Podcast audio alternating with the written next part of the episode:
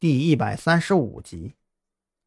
二十分钟以后，蓝雨桐就回来了，他一脸的沮丧。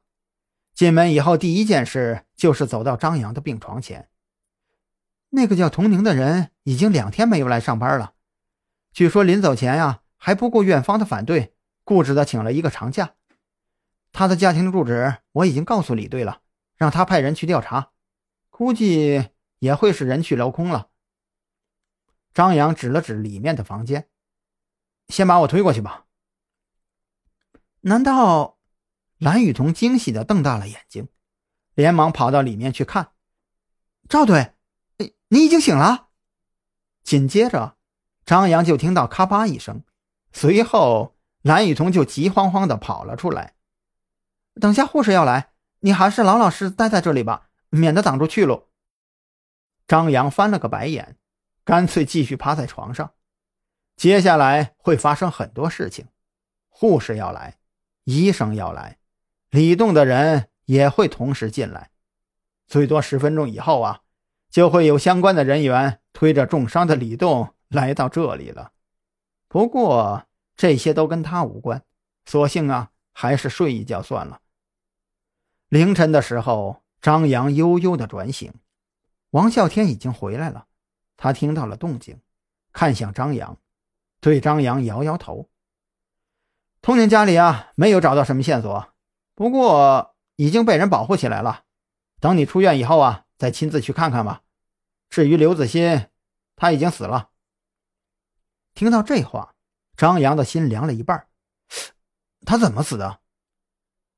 一个小时以前呀，就送去解剖化验了。刚刚小兰拍了一张照片发到群里了。你看看吧。张扬顺手抓起手机，发现里面有一张尸检报告：胃肠多处穿孔，内脏严重受损。初步检测是强硫酸。王啸天把手按在脑门上，狠狠地向上划去，好像这样能让他精神一点口鼻处啊，没有发现被腐蚀的痕迹，也就是说。他是吞服了什么东西，经过一定的时间以后啊，那东西外层的保护膜在他胃里被溶解掉了，导致强硫酸流出来穿肠而死的。不对，张扬马上道：“如果刘子欣决心要死，他完全没有必要与我们进行后面那些对话，更不需要把一切都推给薛二啊。可是这两天局里面只有韩大一个人，难不成？”你是想说韩大会给他的？王啸天瞥了一眼张扬，我没有做这种推断。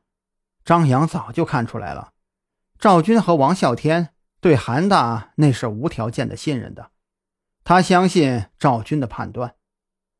我只是想说，这刘子欣一定是提前做过什么防护，至少不会像你说的那样简单。